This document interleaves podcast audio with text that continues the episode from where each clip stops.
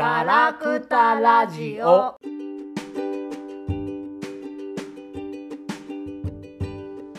はい、始まりました。ガラクタラジオ第18回です。今回もガオガオとステラマリナでお送りします。よろしくお願いします。お願いします。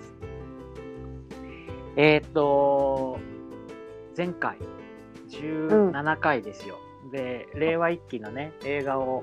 見て直後に、えーやったんですけど、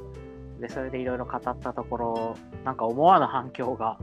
ありましたね。ねえ、すごいことになっちゃったんですけど。。まさか、ね、原監督とか、島野さんとか、うん安富さんとか片岡さんに聞いてもらうことになるってことがまず。なるとは。だって50分も話してるのに、そうそうそう。そんなの全部聞いてらんないでしょとか思ったけど、なんかちゃんと聞いていただいちゃったみたいで、だってさ、島野さんなんてさ、うん車の中で何回も聞きましたとか言ってくださってるよ。いや、ちょっとね、あの、そんなに、そんなに？みたいな。どうどうしましょうって感じなんだけどさ。うんそう、まあそれでさ、たくさんさ、ツイッターで拡散していただいたから、再生回数も、こんな弱小ラジオにはありえない。ね。結構さ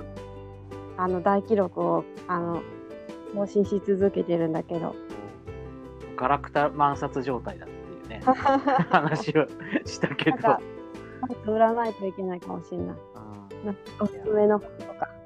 そうね、本当なんか、まあ、あのーいね、一応本当にその等身大で受け取った感想というか、うん。まあそういうのも語ってみて、まあそこで本当にそのなんていうか発信したり、そのメッセージを伝えてくださる人たちから直接またさらにやり取りをさせてもらったりとか、言葉をちょっといただいたりとかして、あうん。ちょっとなんか、夢みたいな話だよね。ちょっと。光栄すぎる。ちょっとね、あの、えっ、と、おーってなってるけど、うん。うん、そんな感じなんだけど、まあ、なんか、うん、片岡さんの、えっ、と、そのオンライン飲み会でもちょっとなんかお話をしてもらったりそうそう。それあの、うん。あの友達から聞いて、うん、えーって、そう私ちょうどその時見れたからさ。うん、うん。ありがとうございますって書き込みもしたよ。ま あ、本当そうか。うん。ね、まあだから、片岡さんがイケメンだって言われてたことを喜んでたみたいで。そうそう。そうう。ん でもまあ、本当に。ああいうイケメンの姿はね、他で見れないイケメンの姿。だなかなかそね。う真のイケメンだよねまあ、ちゃんとその、なんていうか、いい、いい形で伝わってよかったなとは思う。うん。まあ、そうね。だから、その、このラジオを始めたのも、まあ、コロナでいろいろとこう、あのいろんなことが潰れていくというか、あのうん。で自分たちも今後どうなるかよくわかんないぜってなってる時に、まあ、もともと僕らなんか今後どうなるかわかんないような人たちだけど、さまらに。あねコロナがあってもなくても先行き不透明な人間だけどさ。コロナがあった時に、やっぱ、あの、安富さんとかがさ、あのね、あのうん。オハイオからいろいろネット配信してくれたりとか、うんうんうん。してるのを見てて、で、やっぱりそこに触発されて始めたところがあるじゃない？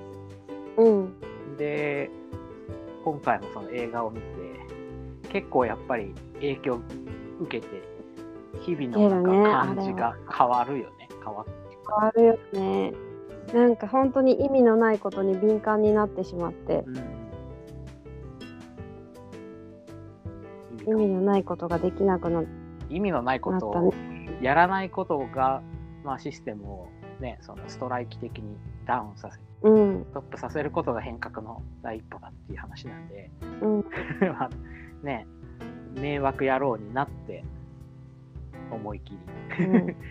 で、ストップにさせに行くっていうのも一つのね、生き方だなと思うし、それでも、だってだって令和一期見て見た次の次の日が昼間のバイトの日だったんだけどもともとこのバイトあんまり意味ないなと思ってたからさ、もう休んじゃったよね。もう全然行きたくない行く気が失せちゃって、うんまあだからそのなんていうかさそのシステムをある程度利用しないと生きていけないところはあるから、うん。どんな人もまあだからシステムだって分かって利用している分にはしょうがないと思うんだけど、うん。だけどやっぱこうシステムの中で生きていかなある程度は生きていかなきゃいけないっていう力がすごく強いから気が付いたらシステムに取り込まれていてね。利用しているっていうことを忘れちゃうんだよね。うんでそのシステムの歯車人間に歯車人間もどきになってしまうみたいなことになってしまうので、まあやっぱだから結構なんていうかつどつど確認するっていうかさ、これはなりすましてるだけなんだっていうのをさちゃんと確認してそのシステムの外側を生きる仲間というか、うんそういう人たちとおしゃべりしたりこう映画を見たりしてあこっちだったってつどつど確認しないと本当にさ気づいたら飲み込まれてしまう。ね、その世界の隙間っていうのを自分でいつも見つけに行ったりとかしてないと。うんいや僕もね、本当あの映画見てから結構ギター触ってるので、で、やっおぱり。でその今までの自分がやってた音楽の嫌嫌になった部分っていうのもあって、でそれはどういうことかっていうと言葉に頼りすぎてたっていうのがあって、うんなんか言葉にもっと頼らない。音音楽にしたいっていうのがあって、言葉からっていうか、頼りたくないっていうか、もう離れたいんだよね。お離れたいっていう気持ちがあって、で、なんか、その、ふ今までは作曲するときに、あー、うーとかさ、なんかめ、でたらめな言葉みたいなので、響きだけで作ってたけど、あのそれが本当にそこでかんその場で完成しているような響きを探すっていうか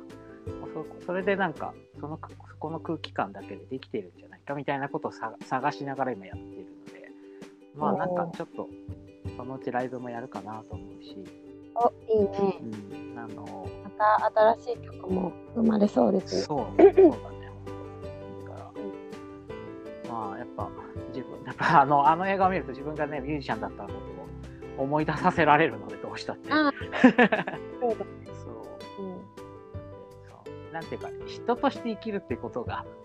そのもうすでにミュージシャンみたいなもんでっていうことなんだけどねそうだからさ学業とかじゃなくてさなんていうかそうそうそうなんだよね。かアーティストとして生きるってどういうことかっていうのをすごいなんか考えるっていうか別になんかそれでお金もらってるとか仕事をしてるとかじゃないなんか存在としてのアーティストっていうか。でうんいや本当ねなんかあのそれがその人間が人間らしく生きるための実はすごい大きい鍵になってるなっていう感じたよねやっぱり。あの、うん。最近思うのはすごくその僕は最近動物動画が大好きなんだけど動物動画が大好きなのはなんでかっていうと僕らが、うん。僕が人間の人間らしさだと思っていたものは実は動物と人間の関わりの中で動物は結構ちゃんと表現していて、うでその動物と関わっている人間は確かにその動物とこうあの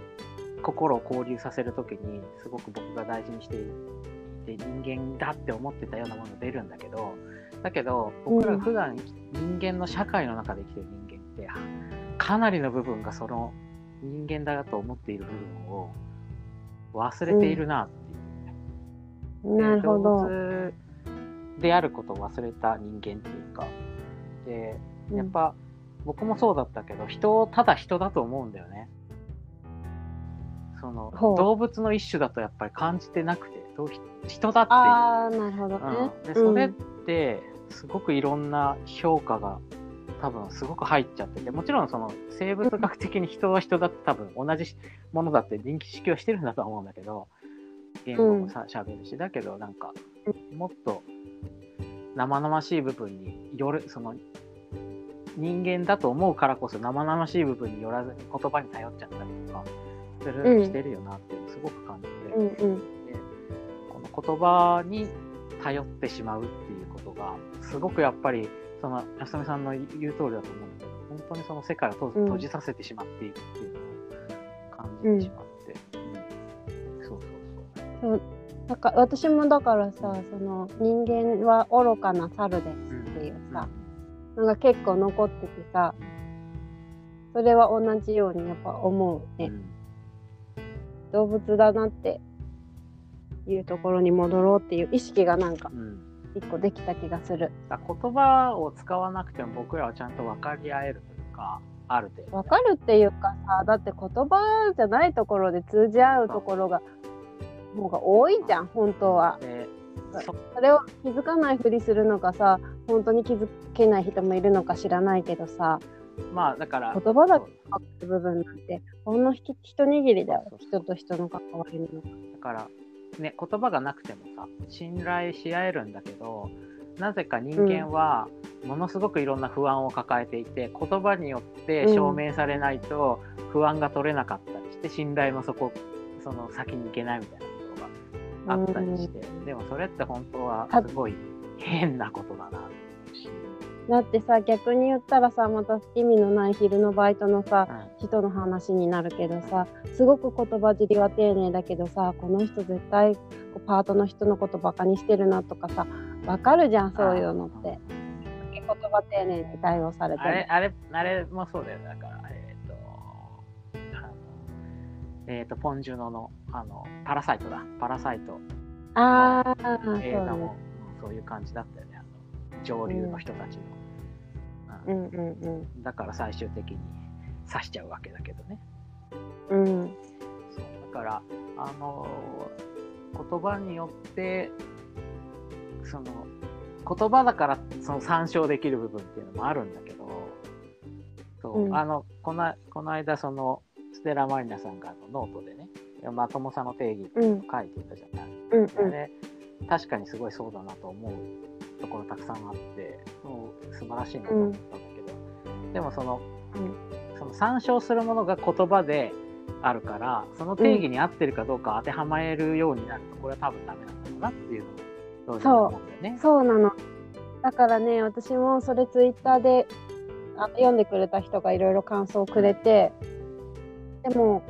そんななんて言うんだろう世界は未規定なものだしそうやってあの定規を当てるように測ることってできないよね本当は、みたいなこと言われて。あ本当にそうだなと思って。だだからなんかその両方持ってないといけ,、うん。いけないというか両方持っていたいなと思って。だから、その定義というか指針としてこういう理想みたいな倫理観みたいなものも、まあカチッと決めるわけじゃないけど今暫定的にこういう感じかなっていうのを持ってるのと同時にもっとそんな言葉では何も定められないそうそうそう。なんていうんだろう感覚というか動物的な感というかそっちを大事にするっていうのも両方もっとでもねそっちをね例えばノートみたいなさ、それこそ言葉で綴るようなものでさ書き表すの難しいよね。そうだから、うん。まあだから僕ら言葉を使うし今も言葉を使っていてだからその分かるっていうかなんていうか安富さんが語り得ぬものだっていうことを言葉にしてくれたから分かるってあるじゃないやっぱり。世界の裂け目があるんだっていうのがあって。うん。うん。なんかそのそれって言ってもらったことがによって僕らが感覚として同じ共通に持っているよなと思っていたことが結構明確にパンと分かるとか、うんうんうんでもそのなんていうのかなあのそのその言葉にそのなんか言葉ってやっぱシステムのようなもんで あの、絡め取られすぎないようにしないといけないなっていうね。あそうだね。だからそのやっぱ言葉を使えば使うほど不自由なわけじゃん。で言葉っていうのは本当は隙間だらけなのに、あの隙間がないように感じてしまうとすごく不自由になるよねあねそれってさだから結局さ宮台先生がよく言うさ言葉の自動機械ってこことじゃん。とそういう。こと。でなんかよく思うのはそうやってまあ、映画を見たり安富先生の言葉を聞いたり宮台先生の言葉を聞いたり読んだりして、もう本当に言葉私のそのノートを読んで定義っていうのを読んで本当に言葉尻だけを受け取るのかもう行間って言ったら簡単だけどちゃんとその言葉を自分の感覚に落とし込んで言葉以外のところにうんなんだ反応するっていうか自分の感覚をなんかってするのかが言葉の自動機械になるかならないかの違いなのかな。だから結構やっぱ定義ってしちゃうと結構危うさもあるところもあるよね。そうなんだよね。でその、うん分かってる人がそれをつそれをまあ使っていくのはいいんだけど分かんないままそれに当てはまってるかどうかそれで不安を解消してるみたいになると おあその非常に大きいところ最初の第一歩で、ま、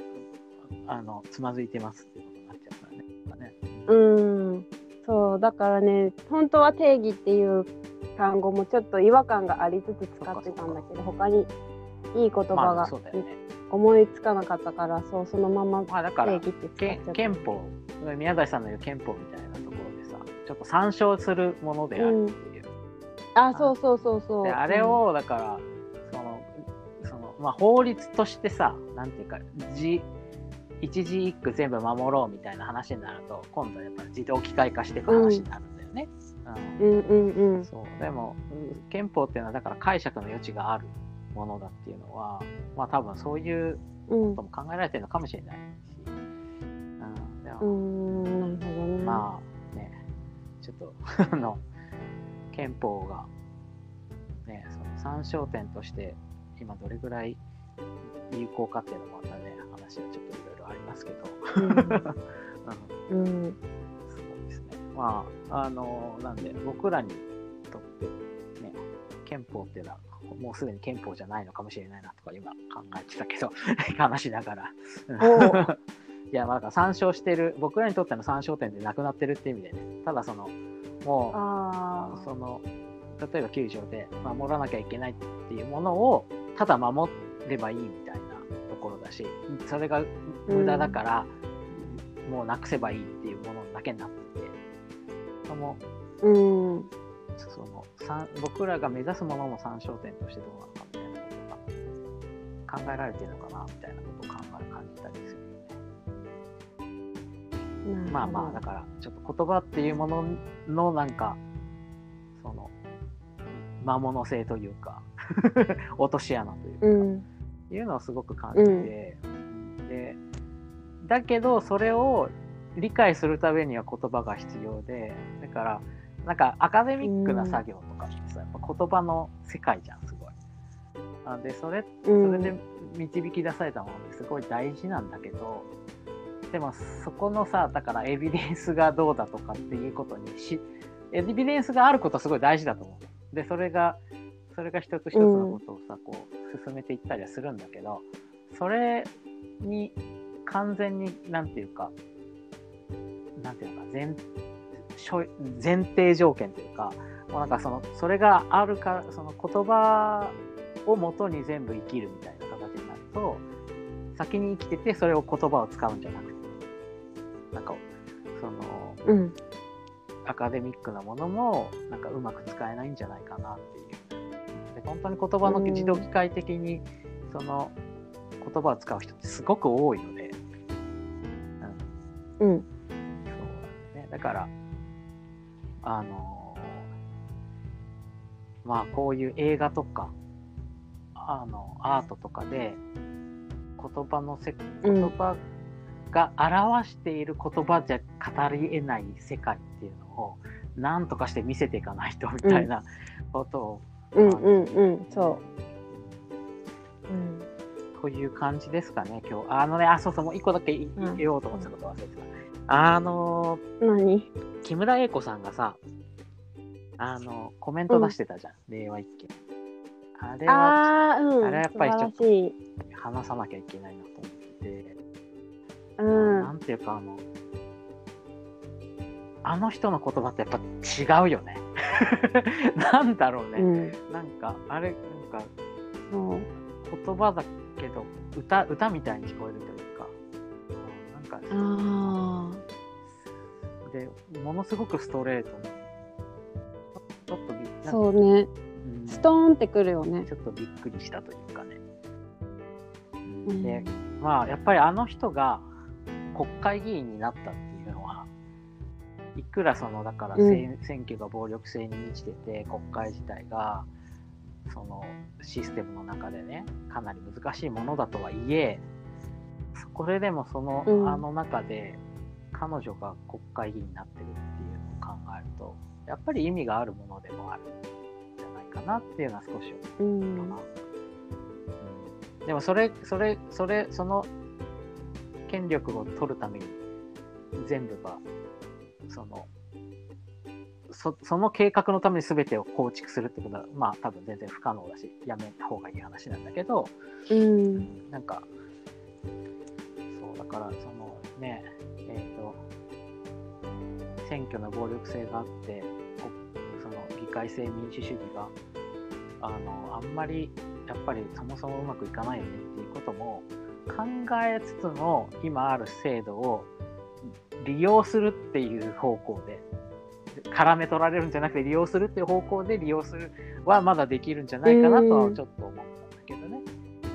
だけどそれはもう利用するっていう気持ちでみんながいないと意識が いかないと、ね。まあ利用はできないので、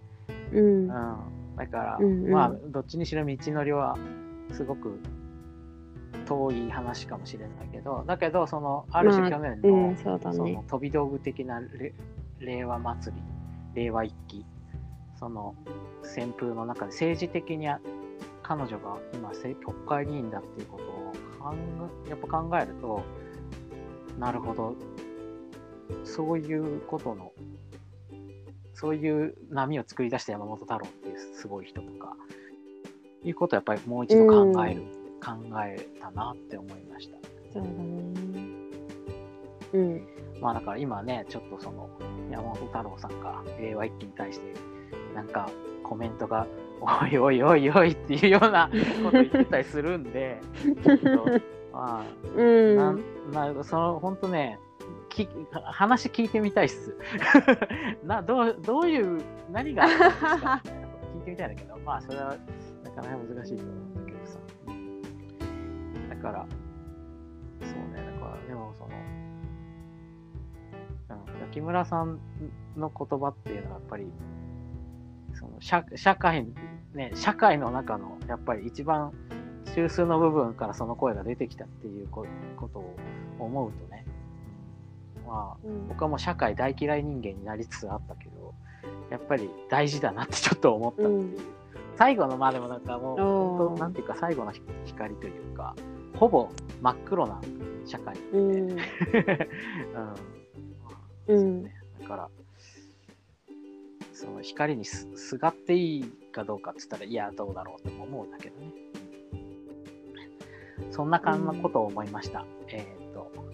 今日はちょっと短めにしてはい。っていう話なんで、またねなんかいろいろとねあの話したいことあるんですよね。あのこの間、うん。えっ、と宮台さんのあのダース・レーダーさんとのあのトーク。キャップンで宮台ね。あの、あ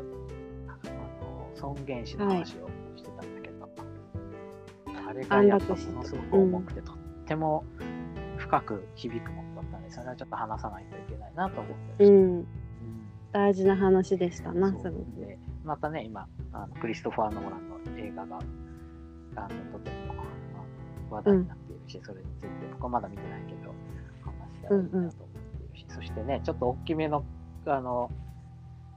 あの、なんていうか、イベントっていうか、企画がちょっと進行しつつあああったりする。企画がね、まあ、そう。ね、あの、いえ、うん。ちょっとテンパってますけど。わ我々の良さかなと思うことをなるべく出せればいいですね。うん。はい、うん。というわけで、ね、今日はこんなところでしょうか。はい、では、えーとはい。また、えー近々お会いしましょう。今日も顔顔とお送りしました。で。ではまた。ありがとうございました。